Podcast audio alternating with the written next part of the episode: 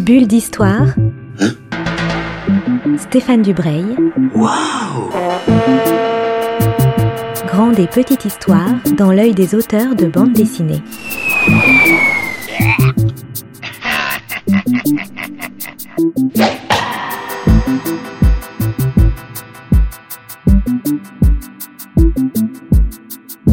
Bonjour à toutes et à tous qui nous rejoignez pour une nouvelle bulle d'histoire sur Art District Radio.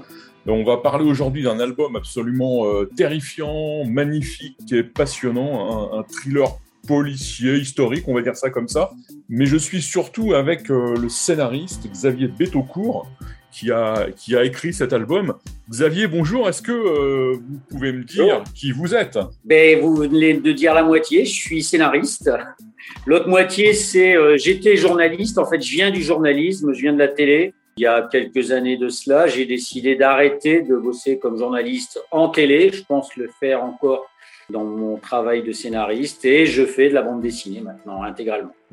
Ça fait une vingtaine d'années maintenant que je, que je, publie des albums. Alors moi, je connaissais pas très bien votre travail, donc je me suis quand même renseigné. Quel genre d'album, quel genre d'histoire vous racontez habituellement? C'est assez. Alors en fait, c'est marrant, c'est que c'est assez compliqué de répondre à cette question parce que euh, quel genre d'album? Bon, souvent, je suis. On dit que je suis. Je fais de la bande dessinée du réel, ce qui est assez logique vu euh, vu mon parcours, vu d'où je viens. Et en même temps, les thèmes que j'aborde, ce que j'ai envie d'écrire, ben il n'y a pas un plan de carrière. C'est après en se retournant, en regardant un petit peu derrière euh, derrière moi, je me dis ah bah oui tiens c'est vrai euh, il paraît que apparemment j'aborde souvent ce genre de thème ou etc c'est pas si évident que ça euh, à définir un peu ce qui euh, euh ce qui m'anime bon pour faire simple sur la partie bande dessinée du réel je pars d'un principe tout simple c'est que je j'essaye d'être curieux et si quelque chose m'intéresse éveille ma curiosité ça peut éveiller la curiosité d'un lecteur et après pour la, partie fictionnelle c'est différent il y a des thèmes qui me sont chers mais c'est un peu, comme je viens de le dire, c'est un peu compliqué de, de, de, de les voir vraiment a, priori. Alors, on va parler de Monsieur le Commandant, donc, qui est publié ouais. par les éditions Phileas. Je dis, je dis deux mots sur Phileas parce que c'est une, une, relativement jeune maison d'édition. Hein. Ouais, ouais. Ça fait, ça fait 3-4 ans, juste, ouais, c'est ça, 3-4 ans que ça existe. Le, le, but étant de mettre en bande dessinée des, des romans publiés par les différentes maisons d'édition du groupe, euh, du groupe Editis. Voilà pour faire vraiment fait, très simple. Donc il y a déjà, je crois, une grosse dizaine d'albums qui, qui, sont sortis. Et là, vous, avez scénarisé donc Monsieur le Commandant, qui est, euh, enfin plus qu'inspiré, qui est l'adaptation d'un roman de Romain Slocombe. Est-ce que vous pouvez nous dire deux, deux trois mots, si, si, si c'est possible, sur Romain Slocombe, qui est moi personnellement un, un de mes auteurs, euh, un de mes auteurs fétiches? Alors Romain Slocombe, euh, j'ai eu relativement peu de, de, de, de rapports avec lui. Euh, enfin, en tout cas suffisamment pour le travail. On ne s'est pas rencontrés en fait euh, à cause du Covid. On devait devoir sur Paris, c'était compliqué. Bon, euh, donc on a on a conversé par euh, par mail. C'est quelqu'un de très précis. C'est quelqu'un qui a un sens du rythme dans sa narration qui est redoutable. C'est quelqu'un de très exigeant. Et je pense qu'il est d'abord très exigeant avec lui-même. Et en même temps, à côté de ça, et à côté de ça, c'est quelqu'un de très ouvert, de très euh, et qui, euh, pour faire simple, nous affichait une paix royale à partir du moment où euh, il a donné sa confiance. Je lui ai expliqué euh, comment je voyais l'adaptation de, de, son roman. Euh, il a dit OK, ça, tout va bien, ça, ça me va. Et donc à partir de ce moment-là, ben il, euh, il a apporté, en fait, il a apporté des précisions, peut-être plus d'ailleurs pour pour Étienne, pour le, le dessinateur, que pour moi sur certains événements, sur certains éléments qui sont qui sont présents dans l'histoire, puisque lui il mêle euh, personnages réels, personnages de fiction, faits réels et fiction. C'est assez, euh, assez commun à, à, ces différents romans. Oui, parce que Monsieur le Commandant, c'est un peu, le, le, on peut dire, la, la première pierre d'une grande saga qui est en train de finir, ouais. qui, qui, a ouais. pour euh, héros l'inspecteur Léon Sadorski, voilà, qui est un, qui est un, un, un immonde personnage, mais qu'on qu suit avec ouais. passion dans les, dans les cinq premiers volumes, et le sixième devrait arriver euh, l'été prochain. Voilà, donc, ouais. est-ce que vous aviez déjà adapté des romans avant d'adapter Monsieur le Commandant? Non. Non, pas du tout. Euh, J'avais bien quelques envies, quelques idées, mais là, en fait, c'est avec la création de Phileas, en fait, hein, où on m'a dit, Xavier, tiens, est-ce que tu serais intéressé par une adaptation? Et si tu as envie d'adapter quelque chose, qu'est-ce que tu aimerais adapter? Ben, Je me souvenais de l'effet que m'avait fait Monsieur le Commandant, le roman très court, le roman épistolaire de Romain Slocum, justement.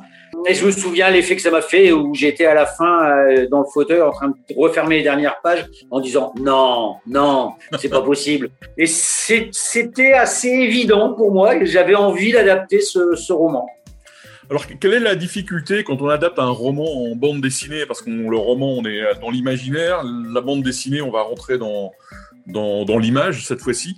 Quelle est la, quelle est la difficulté Il y a deux choses, il y a, deux choses auxquelles, enfin, qu'il faut surtout pas oublier. La première, c'est le respect de, de l'œuvre originale, le respect des intentions de l'auteur. Euh, ça, c'est la première. Ça semble évident, mais euh, j'ai déjà lu des choses euh, qui n'étaient pas nécessairement réussies. Donc, il y a ce respect absolu. Et la deuxième chose, c'est être capable de prendre des distances par rapport au roman pour l'adapter justement à ce médium qu'est la bande dessinée. Prendre rigoureusement le roman et venir y coller des dessins dessus, pour moi, ça marche pas. C'est pas intéressant. Euh, en ce cas-là, autant rester sur le roman et se faire nos propres idées mentales, euh, nos propres images mentales. Euh, là, il faut vraiment faire une adaptation au médium de bande dessinée ça implique parfois de prendre quelques distances par rapport au roman, mais tant que tant qu'il y a le respect euh, de, de, de, du point de départ, ça, ça, ça va quoi. Alors, est-ce que vous pouvez nous, nous raconter un peu l'histoire? Parce que dès le début, on, dès les premières pages, on, on comprend assez vite ce qui s'est passé. Donc, on, n'a quasiment rien à spolier parce que le, à part, la, à part la toute fin, la toute toute fin où là on, on tombe, on tombe oui. sa chaise. Mais est-ce que vous pouvez. Mais non, mais c'est ça. Mais oui, mais il euh, n'y a rien à spolier et, euh, et on connaît. Oui, sauf que on sait ce qui se passe, mais tout le long du roman, on se dit non, non, il va pas aller juste, non, c'est pas possible. Voilà. donc, euh, donc c'est, ouais, c'est une lettre, une lettre de dénonciation, c'est une lettre, c'est un intellectuel. Euh, il fait penser. C'est un intellectuel, euh, un, un, romancier à succès pendant le, avant d'ailleurs, avant et pendant la guerre, euh, beaucoup plus proche des idées du maréchal, parce qu'il d'ailleurs il est ami avec le maréchal, que de, de, de Gaulle, et, et, il va rencontrer la, sa belle-fille, la, la, femme de son fils, et, euh, et, il va fantasmer sur elle. Oui, il faut, il faut, il faut, il faut surtout dire que lui, il est absolument euh, antisémite. Ah mais oui, oui, oui. Évidemment. Non, c'est une ordure, c'est la pire ordure que j'ai. Ah, c'est une des pires ordures que j'ai pu euh, croiser dans mes romans, enfin dans mes lectures romanesques. Ah oui, lui, il est, il est antisémite et, et, son fils qui ramène une jeune femme à la maison, il se doute qu'il, elle est allemande, il se doute qu'il y a quelque chose qui va pas très très bien. Il va même aller jusqu'à engager un cabinet de détective privé. Et là, il s'aperçoit que cette jeune femme est juive. Il va tomber, je sais pas s'il tombe. Attiré, dans... Il va être attiré par elle et, et c'est c'est très compliqué parce que comment être attiré par quelque chose ou quelqu'un que l'on déteste? Voilà, et jusqu'où est-il prêt à aller? Bon, ça c'est le, c'est la mécanique du roman qui nous le dit. Oui, parce que ce qui est génial dans ce roman, c'est que c'est à la fois un, un, salopard absolu et qu'en même temps, on, on, est vraiment dans sa tête, on est pris dans son cas de conscience ouais. quasiment. Quoi. Ouais. On, on, le comprend parfaitement. Mais c'est la force du roman de, de Romain Slocombe. Euh, qui est imparable à ce niveau-là, c'est qu'on le déteste, ce personnage, on le déteste, et on le comprend. On n'accepte pas, enfin, je dis on, on est un, je, oui, je n'accepte je comprends ce qu'il veut dire, je comprends pourquoi il fait ça, je ne peux pas accepter euh, et, et, je vais le suivre et je vais le suivre jusqu'au bout de l'horreur quoi. Romain Slocum, bah, c'est énorme ce qu'il a écrit euh, avec ce roman. Donc on a, on a parlé de, de l'écrivain, donc Paul Jean Husson, donc il y a un grand écrivain oui. de l'époque, euh, prix Renaudot, enfin il est, il est, académicien, il est couvert oui. d'honneur, et il va rencontrer Ilse. Est-ce que vous pouvez nous, nous, dire un peu qui est cette, euh, cette Ilse, cette jeune femme? Une jeune femme fragile, actrice, belle, naïve quelque part, qui va se faire, euh, qui va se faire embarquer dans ce maelstrom terrible de la Seconde Guerre mondiale. Ouais, c'est la victime expiatoire. Enfin, c'est une horreur. Enfin, c'est une horreur ce qui lui arrive. Elle, Elle, elle est, elle est pure, c'est la pureté. Oui, puis il y a un autre personnage. Mais, mais, quand même, avec. Euh, dans le roman, d'ailleurs, il y a une interprétation, c'était amusant, ça d'ailleurs, la discussion que j'ai eue avec Romain Slocombe là-dessus, sur, euh, sur le, personnage d'Ils, sur l'humanité qu'il lui met avec ses failles par rapport euh, à la, à la pureté de son âme. Donc euh, ça, c'était assez intéressant. Mais sans avoir lu le roman ou la bande dessinée, c'est compliqué de, développer. Oui, parce qu'il y, a un troisième personnage qui est absent quasiment de, tout l'album. C'est le mari de Ilse, mais qui est aussi le fils de, du, de l'auteur, qui lui va partir à Londres et pour résister avec De Gaulle. Mais là, on ne sait pas très bien pourquoi. Bon, on sait que c'est compliqué, mais il va laisser sa femme et ses enfants euh, auprès de son père. Et, il, oui, mais il sait que, alors, il, connaît son père, évidemment. Il sait que c'est un salopard, évidemment, qui n'ont pas du tout les mêmes opinions, c'est peu de le dire. Mais il imagine, il pourra jamais imaginer ce que son père va faire. Il est, il est, pas dans la tête, dans le moisi de la tête de son père. Et ensuite, les, les, les jeunes hommes qui partaient euh, en Angleterre pour pour rejoindre pour rejoindre De Gaulle, c'est un fait historique. Il y a des, il y a, les jeunes sont partis là-bas en laissant leurs femmes et en pensant, en espérant revenir assez, mm. assez rapidement. Il est revenu d'ailleurs, euh, mais il est revenu trop tard. Et il y a aussi une chose qui est implacable dans ce roman, c'est la relation qui va se créer peu à peu entre Ilse et son, beau-père, son futur bourreau, parce qu'ils se retrouvent tous les deux dans la maison puisque il est veuf. Ils vont vivre ensemble, ils vont vivre l'exode ensemble. Elle va devoir le soigner parce qu'il se fait attaquer par des par des, des marlous, euh, des marlous en uniforme, quoi. Et il y a une relation très, euh, très, très troublante entre les deux. On a l'impression que lui sait où il va, mais elle, elle comprend pas. Alors c'est très troublant. C'est dans sa tête. En fait, ce sont deux relations différentes qui cohabitent. Elle, quand ben, il se fait attaquer, elle, elle, dit mais ah, faut attaquez pas ce vieux. Et, euh, et, à ce moment-là, Husson se dit, elle me prend pour un vieux, elle me prend pour son père. Oui, elle le prend pour son beau-père, mais pour un vieux. Donc, euh, et, donc, elle n'a évidemment aucune attirance pour lui. Euh, alors que dans, l'autre sens, c'est exactement tout, toute la problématique du roman. C'est pas du tout ça. Donc en fait, ce sont deux, deux visions des choses qui, qui, cohabitent, qui ne peuvent pas cohabiter en fait, euh, en définitive. Oui, qui vont, bah, qui vont exploser à la fin parce que ah l'un et l'autre sont pris dans, sont pris dans le, dans leur dans, le, enfin, dans, dans, leur propre piège, entre guillemets. Quoi. Ouais, ouais, complètement. Il y, a une autre chose qui est très puissante dans, dans les romans de Slocum mais que vous avez vraiment bien, euh, comment dire, bien, bien retrouvé, c'est euh, le sens du rythme. Parce qu'il a, il a un sens je, du rebondissement qui est absolument exceptionnel. Et vous avez vraiment réussi, en, simplifiant, à garder ce, ce, ces rebondissements et ces surprises permanentes pour le lecteur. Alors, je ne vais pas faire fausse modestie. Il y a beaucoup de travail derrière, évidemment. C'est pas, euh, mais il n'empêche que il faut pas oublier quelque chose, c'est que Romas Locombe a fait de la bande dessinée. Hmm. Donc ces choses-là, il, les applique aussi.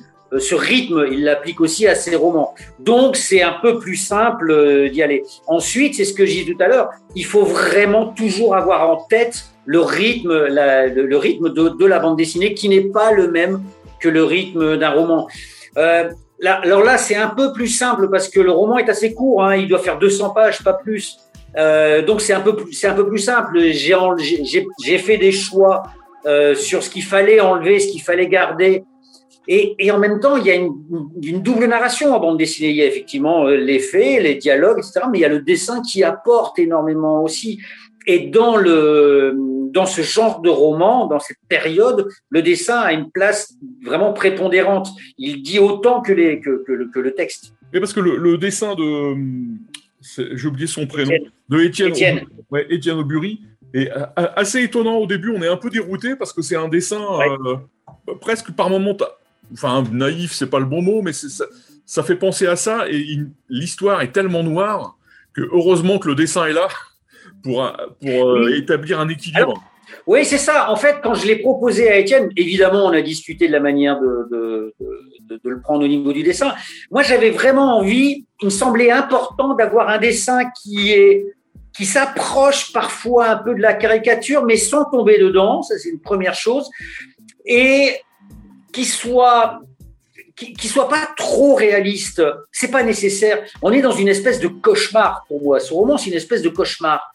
Et donc, il fallait, euh, il, fallait que le dessin puisse retranscrire ça. Le, son trait, notamment sur, euh, sur, le, sur Husson, je trouve, rend parfaitement ça. Il y a la scène de torture, ça a été très compliqué, savoir ce qu'on montrait, ce qu'on ne montrait pas, euh, jusqu'où on allait.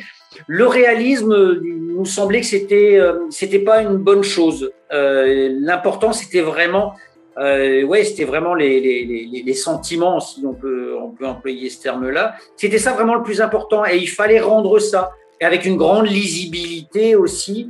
Euh, avec des aplats de couleurs qui justement n'en font pas trop et qui devient une couleur narrative. Enfin bon, il y a effectivement ce, ce, tout ce travail sur le, de réflexion sur quel dessin pour ce genre de récit.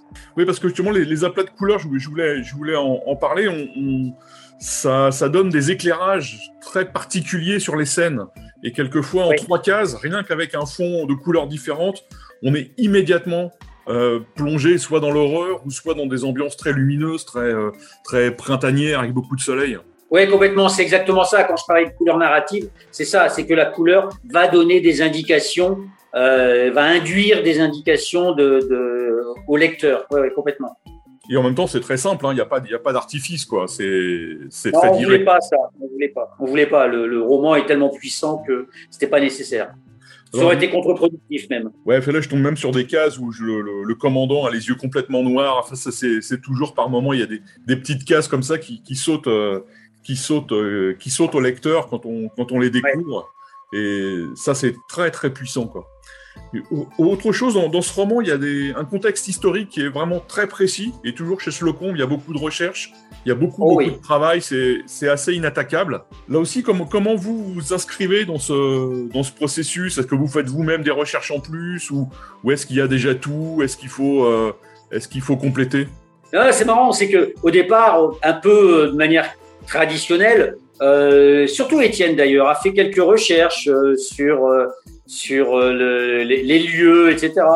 Et moi, j'ai fait quelques recherches au niveau parce que le village où ça se passe en Normandie n'existe pas, mais j'avais des, des, des, des, enfin, je voyais un peu ce que voulait dire Slocombe, etc. Et donc, euh, Étienne a envoyé quelques croquis et Slocombe a dit non, non, non, non, attends, c'est pas ça. Et il a envoyé toute la documentation euh, il a tout, il, il a absolument tout. Euh, il est fou, mais c'est vraiment très positif de dire ça. Il est hyper minutieux, méticuleux, mais ça, ça, ça donne sa force aussi à ses romans, euh, cette précision chirurgicale. Donc, donc non, non, on a eu en fait, on a, on a eu très peu de recherches à faire. il, nous a tout donné. Oui, mais et, au bout du compte, même, excusez-moi, même, même sur le, le, le visage, là, le, il y a un, des personnages au, départ, euh, Étienne l'avait dessiné. En fait, il, c'est presque comme des comédiens, c'est-à-dire qu'il dessine des gens qui jouent le rôle d'eux. Et euh, je me dit non, non, il ressemble pas à ça. Et boum, il a envoyé une photo de, du gars qui existe réellement. C'était assez amusant. Oui, et, au bout du compte, même si on voit que c'est très documenté, c'est aussi une image qui est un peu, euh, qui est un peu hors du temps. Quoi. C'est, un, un cauchemar qui est rattaché par l'histoire par l'antisémitisme notamment, et quelques détails, il y a des Allemands, il y a des, des, des, des, des gestapistes, mais c'est une sorte d'histoire suspendue, ça aussi, c'est ça fait partie du charme et, de la terreur que ça, que ça implique. Oui, tout à fait. Ouais, ouais. Oui, c'est vraiment ça. Hein. C'était, euh, c'est, bah, tout est lié, évidemment. Il fallait, par quelques aspects, bien, bien, bien. Ben, c'est ce qu'on retrouve sur la couverture. Hein. Il y a quelques, avec quel, grâce à quelques éléments, on, on, est plongé, on est plongé dans, dans, dans l'atmosphère et dans l'époque. Il y a d'autres choses. Ça, c'est des choses très émouvantes. C'est la scène du, la scène du métro. Où oui. C'est peut-être la, la, scène la plus, euh, comment dire, la plus intellectuelle de tout l'album, où on est invité vraiment à réfléchir à qu'est-ce que c'est que cette, que cette exclusion par l'étoile jaune et ouais, qu'est-ce que ça implique vraiment? Ouais, ouais. Elle était très compliquée à, à, mettre en bande dessinée celle-là parce que parce que le, c'est enfin parce que c'est très bien écrit, tout le roman est bien écrit, mais mais là là ouais voilà. Là on rentre dans la psychologie et on est dans la scène qui précède le climax Euh, donc euh, voilà, il y a, y a, toute cette émotion qu'il faut faire passer sans en rajouter, sans venir mettre du pathos. Tout ça. Là, c'est euh, ouais, c'est et, et, on arrive au bout du bout là entre justement ces deux, ces, ces, ces deux cette cohabitation entre ces deux personnages. Euh, là, elle, évidemment, il se parle à son beau-père, mais elle nous parle à nous, lecteurs, de, de, de ce que de ce qu'était la, la vie euh, la vie sous l'occupation. Parce que pour que les auditeurs comprennent, donc Ilse, qui est juive, mais qui ne porte pas l'étoile jaune, puisqu'elle est protégée par son beau-père, qui est une, sommité euh, vichiste, elle, rencontre une jeune fille dans le métro qui, elle, porte l'étoile jaune, et elle se rend compte finalement que celle qui a le plus de courage, c'est la jeune fille qui porte l'étoile qui tout en risque. et plutôt que elle qui se cache. Ouais, est-ce qu'il y a un retournement de situation euh, puisque elle est aussi victime, elle le sera encore plus peut-être.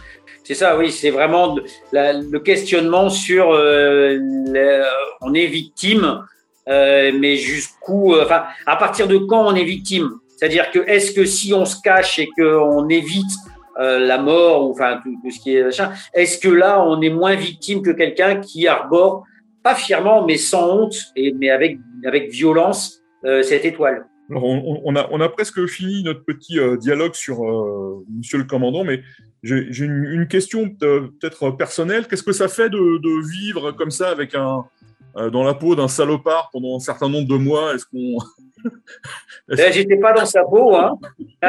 J'étais pas dans sa peau, et heureusement j'ai une vie qui me, ça va bien. non, non, non, non. Là, il y a, voilà, il y a. Euh, je pense que cette question serait vraiment intéressante avec les Sadorski à poser à, à Romas Lecombe. Moi, c'est là pour le coup, c'est une adaptation, donc c'est très technique, c'est très technique. Euh, et puis ce personnage est tellement pourri que je, aucun risque que je me dise, hey, tiens, j'irais bien boire une bière avec lui. Non, ça, il y a aucun risque. Non, non, non, ça va. Je suis euh, psychologiquement, ça m'a pas. Euh, bon, il y a des scènes qui sont dures. Évidemment, il y a certaines scènes quand on les écrit, quand on les relit, euh, qui sont compliquées. Bah, cette scène dont on vient de parler avec la jeune fille dans le métro.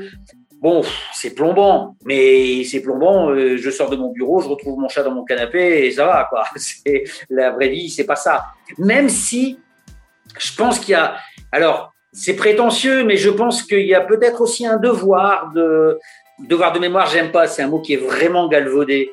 Mais un, devoir de, de, rappeler que ça a existé, quoi, et de, et de dire que faites gaffe, ça peut toujours venir, ça, alors peut-être d'autres formes, mais on en entend surtout parler, beaucoup parler en ce moment.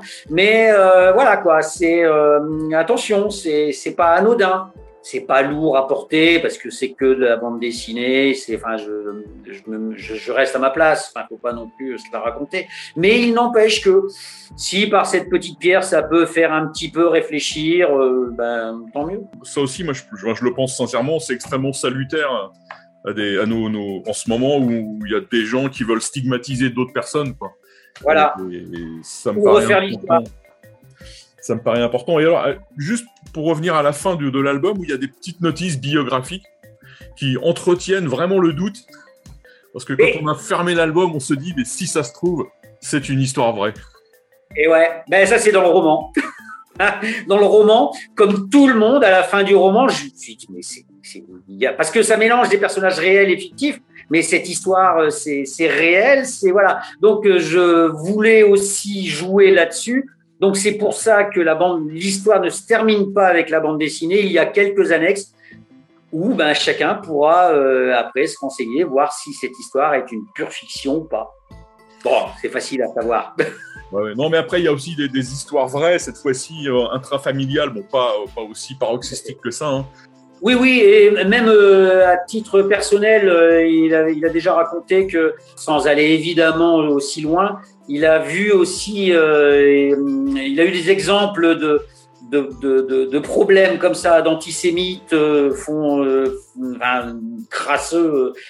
Quelqu'un, un membre de la famille, rencontre une juive ou le contraire, et que voilà, donc ça, ça lui est arrivé, et ça l'a un petit peu d'ailleurs aiguillé sur cette histoire. Xavier, je vous, je vous, remercie beaucoup de, de ce moment absolument euh, un, un génial et passionnant euh, passé avec moi pour parler de, de, Monsieur le Commandant. Euh, je rappelle, donc vous êtes Xavier Bétocourt, vous avez écrit le scénario, le dessin c'est Étienne Aubury, 88 pages. D'ailleurs, c'est une, fabrication un peu bizarre avec une grosse couverture, mais c'est original. 88 pages et c'est au, prix de 17,90 euros et c'est publié par les éditions Phileas. Donc voilà, c'est formidable. Il faut absolument se, ruer sur cet album, dont la, couverture, je dois dire, est assez, euh, assez réussie. Elle est vraiment terrifiante, je trouve. Ouais, ouais, il a fait une super couverture. J'avoue. Bah, merci beaucoup.